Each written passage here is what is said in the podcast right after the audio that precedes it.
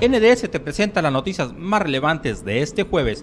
Fuerte accidente en carretera Sonoita San Luis Río Colorado. Por lo menos 16 personas fallecidas, 22 lesionados, 6 de ellos considerados de gravedad. En Navojoa, la escuela Flores Magón. No, no pueden iniciar clases. Padres de familia tomaron las instalaciones. Los constantes robos han ocasionado que la escuela no cuente con luz, agua ni las necesidades mínimas para sus estudiantes.